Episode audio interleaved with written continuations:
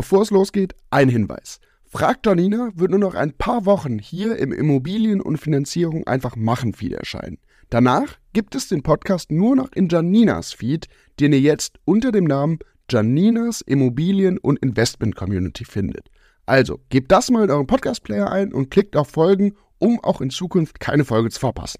Willkommen zu einer neuen Folge Fragt Janina, dem Podcast, in dem Siri mir Community-Fragen zu einzelnen Begriffen oder strategischen Fragen rund um Immobilieninvestment und Finanzierung stellt.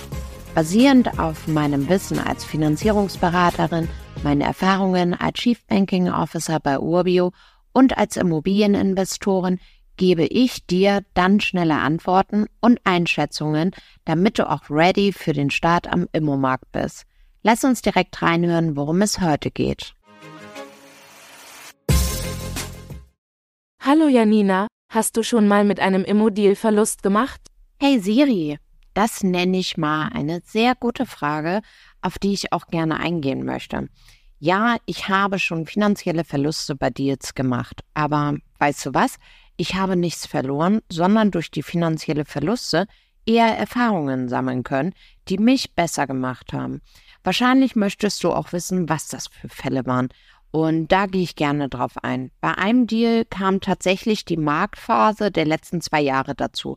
Das Darlehen hat die Kosten in die Höhe getrieben und das hat dazu geführt, dass ich einen minimalen Verlust hatte.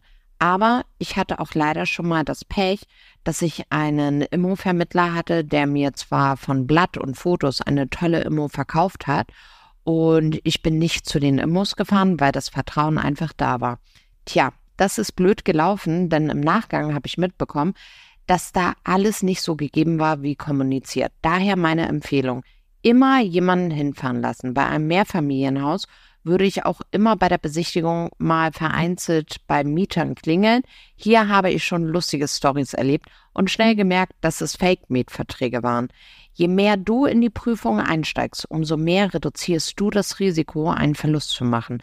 Das hört sich jetzt nach großen Themen bei mir an, aber ich kann dir sagen, Siri, im Verhältnis zu meinem Immobestand ist das ein minimaler Anteil. Danke, Janina. Nächste Woche bringe ich dir wieder eine Frage mit.